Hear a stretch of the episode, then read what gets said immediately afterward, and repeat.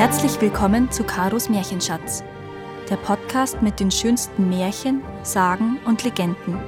Für Kinder, Erwachsene und alle zwischendrin. Die Zitronenprinzessin.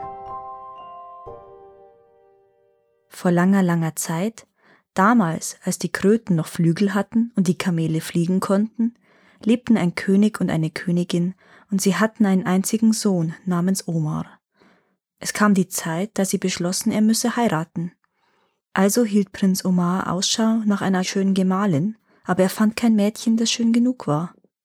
Doch eines Tages suchte ihn eine alte Frau auf und sagte Mein Prinz, ich will euch von einer Prinzessin erzählen, einer wunderschönen Prinzessin, deren Gesicht die Sonne noch nie erblickt hat. Sie ist es, die ihr sucht, sie ist euer Schicksal.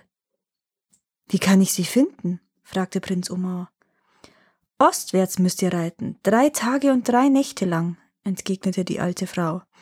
Dann werdet ihr zu einem Garten kommen, der von einer Rosenhecke umschlossen ist, und dort wächst ein Zitronenbaum, an dem drei reife Früchte hängen. Die pflückt ihr, aber seht euch vor. Aufschneiden dürft ihr sie erst, wenn ihr an einem Ort angekommen seid, wo es sehr viel Wasser gibt. Also bestieg Prinz Omar am nächsten Morgen sein Pferd und machte sich auf den Weg. Drei Tage und drei Nächte lang ritt er ostwärts, bis er bei einem Garten anlangte, der von einer Rosenhecke umgeben war. Er öffnete das Tor und ging hinein, und es dauerte nicht lange, bis er den Zitronenbaum mit den drei reifen Früchten fand.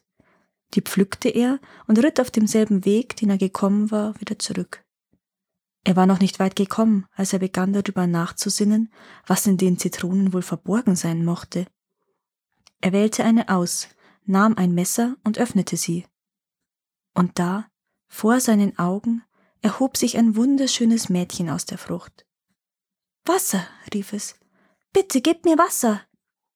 Aber da war kein Wasser, nirgendwo. Und schon im nächsten Augenblick verblasste das Mädchen und war verschwunden. Prinz Oma war traurig. Aber was geschehen war, war geschehen und ließ sich nicht mehr rückgängig machen. Also ritt er weiter. Doch es dauerte nicht lange, bis er begann, auch über die anderen beiden Zitronen nachzugrübeln. Die Neugier war zu groß. Er wählte eine weitere Frucht aus, nahm sein Messer und schnitt sie auf.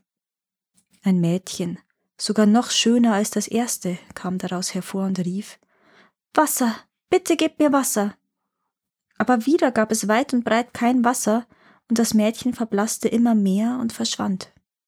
Ich sehe jetzt, auf meine dritte Zitrone muss ich gut aufpassen, sagte sich der Prinz und ritt weiter. Nach einer Weile kam er zu einem Fluss. Den Ratschlag der alten Frau befolgend, nahm er nun die dritte Zitrone und schnitt sie auf. Ein Mädchen, noch schöner als die beiden anderen, erhob sich daraus. Seine Augen waren so sanft wie der Mond, seine Haut war so hell wie Elfenbein, und das lange schwarze Haar so weich wie Seide. Und auch dieses Mädchen rief Wasser, bitte gib mir Wasser. Nun, der Prinz war so sehr darauf bedacht, dieses wunderschöne Geschöpf nicht auch noch zu verlieren, dass er es ergriff und in den Fluss warf. Einfach so.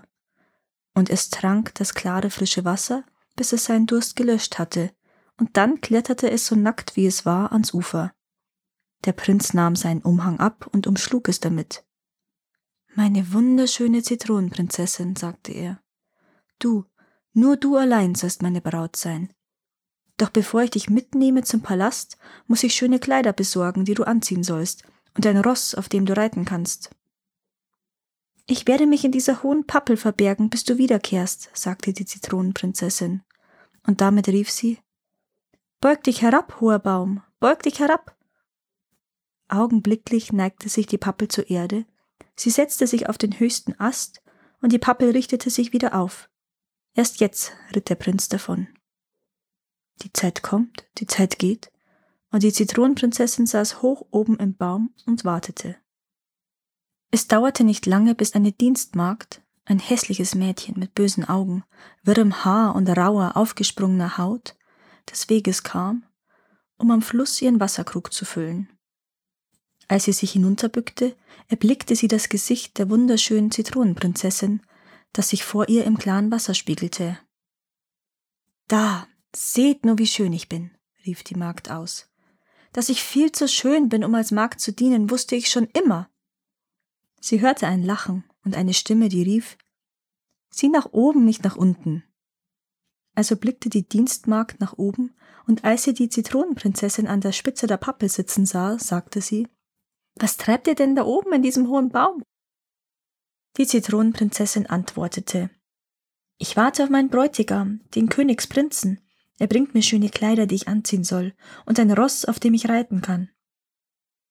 Da kam der Dienstmagd böse Gedanken. Sie sagte Oh, meine Prinzessin, liebliche Prinzessin, lasst mich hinaufkommen zu euch. Ich will euch unterhalten und euch helfen, die quälende Wartezeit zu überstehen. Die Zitronenprinzessin war einsam, also sagte sie Beug dich hinab, hoher Baum, beug dich hinab. Der Baum neigte sich zur Erde, und schon bald saß die Dienstmagd oben in den höchsten Ästen. O Prinzessin, liebliche Prinzessin, sagte sie, wie kommt es, dass ihr zaubern könnt? Seid ihr ein Mensch oder seid ihr ein Periwesen aus dem Land der Magie? Und die Zitronenprinzessin erwiderte, Einst war ich ein Perimädchen, doch nun habe ich mich entschlossen, in die Menschenwelt zu kommen und Zitronenprinzessin zu werden. O Prinzessin, liebliche Prinzessin, lasst mich euer wundervolles Haar kämmen. Und die Dienstmagd begann, das Haar der Zitronenprinzessin zu kämmen, bis, ja, bis sie eine Haarnadel fand, die tief unten in dem langen schwarzen Haar steckte. O Prinzessin, liebliche Prinzessin, was ist denn das? fragte sie. Es ist mein Talisman, erklärte die Zitronenprinzessin. Rühr ihn nicht an. Augenblicklich riss die Dienstmagd die Haarnadel heraus, und schwupp, verwandelte sich die Zitronenprinzessin in eine weiße Taube. Sie flatterte mit den Flügeln, flog auf und war verschwunden. Da zog die Dienstmagd rasch ihre eigenen Kleider aus und warf sie in den Fluss. Dann schlang sie den Umhang des Prinzen um sich und begann, auf den Prinzen zu warten. Als nun Prinz Omar wiederkehrte und das hässliche Mädchen im Baum sitzen sah, da wunderte er sich. Was ist geschehen? rief er. Du hast dich verändert. Deine Haut ist dunkel und rau. Es war die Sonne, mein Gebieter, entgegnete die Dienstmagd. Die sengende Sonne hat mich verbrannt. Aber deine Lippen, deine Lippen, die so weich und rot waren wie Rosenblüten, was ist mit denen geschehen? Es war der Wind, mein Gebieter, entgegnete sie. Der heiße Wind hat sie rau gemacht. Und was ist mit deinen Augen, die so groß waren und so sanft? Es waren die Tränen, mein Gebieter, entgegnete sie. Die Tränen, die ich weinte, weil ich dachte, ihr würdet niemals mehr wiederkommen. Deshalb sind sie so rot und verschwollen. Und dein Haar, das so weich war wie Seide? Es war die schwarze Krähe, mein Gebieter. Sie hat versucht, ein Nest in meinem Haar zu bauen. Dadurch wurde es wirr und strohig. Nun kletterte die hässliche Dienstmagd vom Baum und sagte, die Zeit heilt alles, mein Gebieter. Bald werde ich wieder so schön sein wie zuvor. Prinz Omar glaubte ihr. Er gab ihr herrliche Kleider zu tragen. Pumphosen, so blau wie der Sommerhimmel, eine weiße Seidenbluse mit Perlen bestickt, eine Jacke aus Silberfäden, silberne Pantoffeln, eine silberne Kopfbedeckung und silberne Armreifen. Und dann ritten sie zusammen zum königlichen Palast. Als nun Prinz Omar die Dienstmagd zum König und zur Königin brachte, da sahen beide sofort, wie hässlich sie war. Das soll die Braut sein, auf die deine Wahl fiel? riefen sie. Unmöglich! Ich gab ihr mein Wort, sagte der Prinz, und in vierzig Tagen soll Hochzeit sein. Nun war der Königspalast von einem Garten umgeben, und jeden Morgen kam dort eine weiße Taube angeflogen, um sich auf einen Sandelholzbaum zu setzen und zu singen. Und jeden Tag kam Prinz Omar, blieb unter dem Baum stehen und lauschte. Und jeden Tag sagte er, wie traurig das Lied ist, das die weiße Taube singt. Sobald die Dienstmagd Wind davon bekam, ging sie zum Gärtner und sagte, der Prinz befiehlt dir, die weiße Taube einzufangen, die im Sandelholzbaum ihr trauriges Lied singt. Du sollst sie töten und tief in der Erde begraben. Der Gärtner tat, was ihm befohlen war. Er tötete den Vogel und begrub ihn. Aber am nächsten Tag wuchs genau an der Stelle, wo die Taube im Boden lag, eine mächtige Zypresse empor, und der Wind kam und seufzte in ihren Ästen. Als Prinz Omar den Baum sah, war er verblüfft.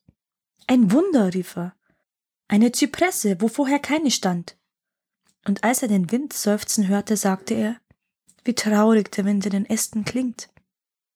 Da ging die Dienstmagd zum Gärtner und sagte, der Prinz befiehlt dir, die Zypresse abzuschlagen. Aus ihrem Holz soll eine Wiege gezimmert werden für den Sohn, den ich ihm eines Tages schenken will. Das übrige Holz sollst du verbrennen. Der Gärtner tat, wie ihm befohlen wurde. Er fällte den Baum, und die Tischler vom Schloss schnitten Bretter daraus und bauten eine Wiege. Nun sammelte der Gärtner alles übrige Holz und schichtete ein Feuer auf. Gerade wollte er den letzten kleinen Ast in die Flammen werfen, als die alte Kinderfrau des Prinzen daherkam und um etwas Feuerholz bat. Auf ihre Bitte hin schenkte der Gärtner ihr den letzten kleinen Zypressenast. Zu Hause angelangt, legte die alte Kinderfrau das Brennholz neben die Feuerstelle, dann ging sie fort zur Magd. Sobald sie die Tür hinter sich schloss, begann der Ast von oben bis unten zu beben und verwandelte sich in ein wunderschönes Mädchen, in die Zitronenprinzessin selbst. Augenblicklich machte sie sich an die Arbeit. Sie fegte den Boden, sie wusch das Geschirr ab, sie putzte das Gemüse und sie kochte ein Mahl. Dann verbarg sie sich hinter einer Tür. Als die alte Kinderfrau heimkam, war sie wahrlich überrascht. Wer hat die ganze Arbeit getan? rief sie. Ein Mensch oder ein Periwesen? Da kam die Zitronenprinzessin aus ihrem Versteck hervor und sagte Ich hab für dich geputzt und gekocht. Nun will ich dich bitten, auch für mich etwas zu tun.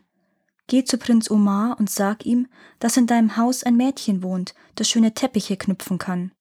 Wenn er bereit sei, dir seidenen Faden zu geben, wolle es ihm den herrlichsten Teppich machen, den er je gesehen hat. Die alte Kinderfrau ging und sprach mit dem Prinzen. Er erteilte sofort den Befehl, ihr seidenen Faden zu geben, dazu alles andere, was sonst noch benötigt wurde. Gleich darauf machte sich die Zitronenprinzessin an die Arbeit. Die Zeit kommt, die Zeit geht. Und es kam der Tag, an dem Prinz Omar die böse Dienstmagd heiraten sollte. Sie hatte sich nicht verändert.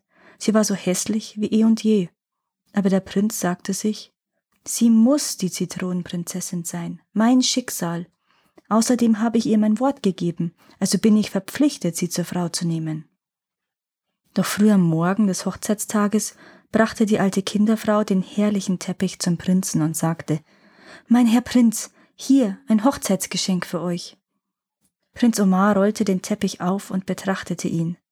Ein Garten war darauf abgebildet, umgeben von einer Rosenhecke, und in der Mitte des Garten prangte ein Abbild der Zitronenprinzessin. Wer hat diesen Teppich geknüpft? fragte der Prinz die alte Kinderfrau. Das Mädchen, das bei mir wohnt, antwortete sie. Dann musst du es sogleich zu mir bringen, sagte er. Also kam die Zitronenprinzessin zum Palast, und als Prinz Omar sie sah, da erkannte er sie auf der Stelle.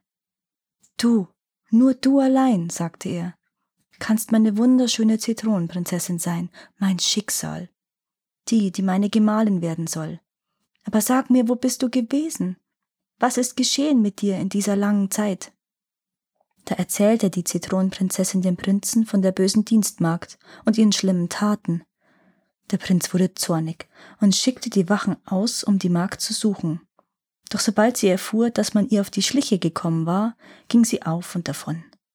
Sie rannte und rannte, bis sie die Landesgrenze überschritten hatte und im nächsten Königreich angelangt war.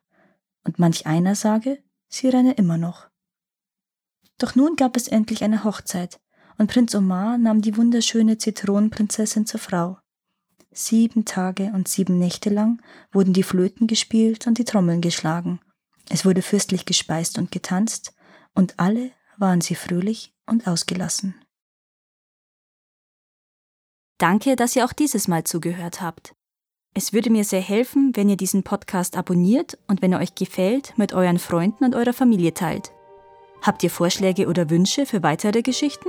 Dann schreibt mir. Meine Kontaktdaten findet ihr in den Show Notes. Bis zum nächsten Mal.